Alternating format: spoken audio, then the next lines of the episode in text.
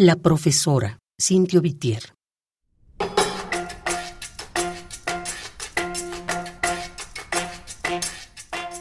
Cuando tocábamos el timbre, al fondo del corredor inerte, se oían sus tacones por el cuarto como en una angustiosa novela.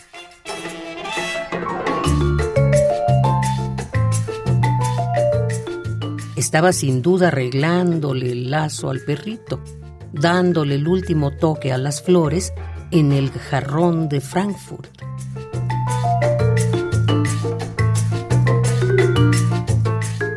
Pero al abrir, alta y nerviosa, como un pájaro un poco desplumado, la saya y la blusa, tan conmovedoramente ajustadas, nos obligan a ver el pañuelito en el rincón del llanto.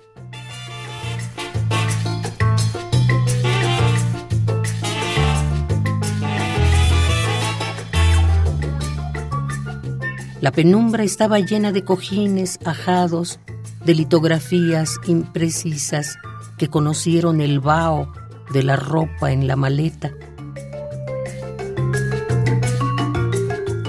cuyo resorte sonó siniestro en otra habitación inverosímil.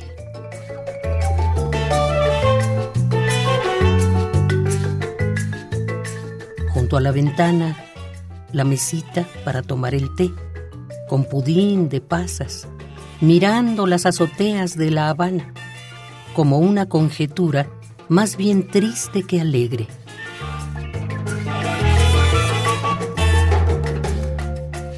Y allí, nos sentamos extrañamente inútiles, envueltos en gorjeos guturales, testigos de sus labios modelados por el llanto y de su cabecita marcial, fantasiosa, que se inclina cortés hacia el abismo.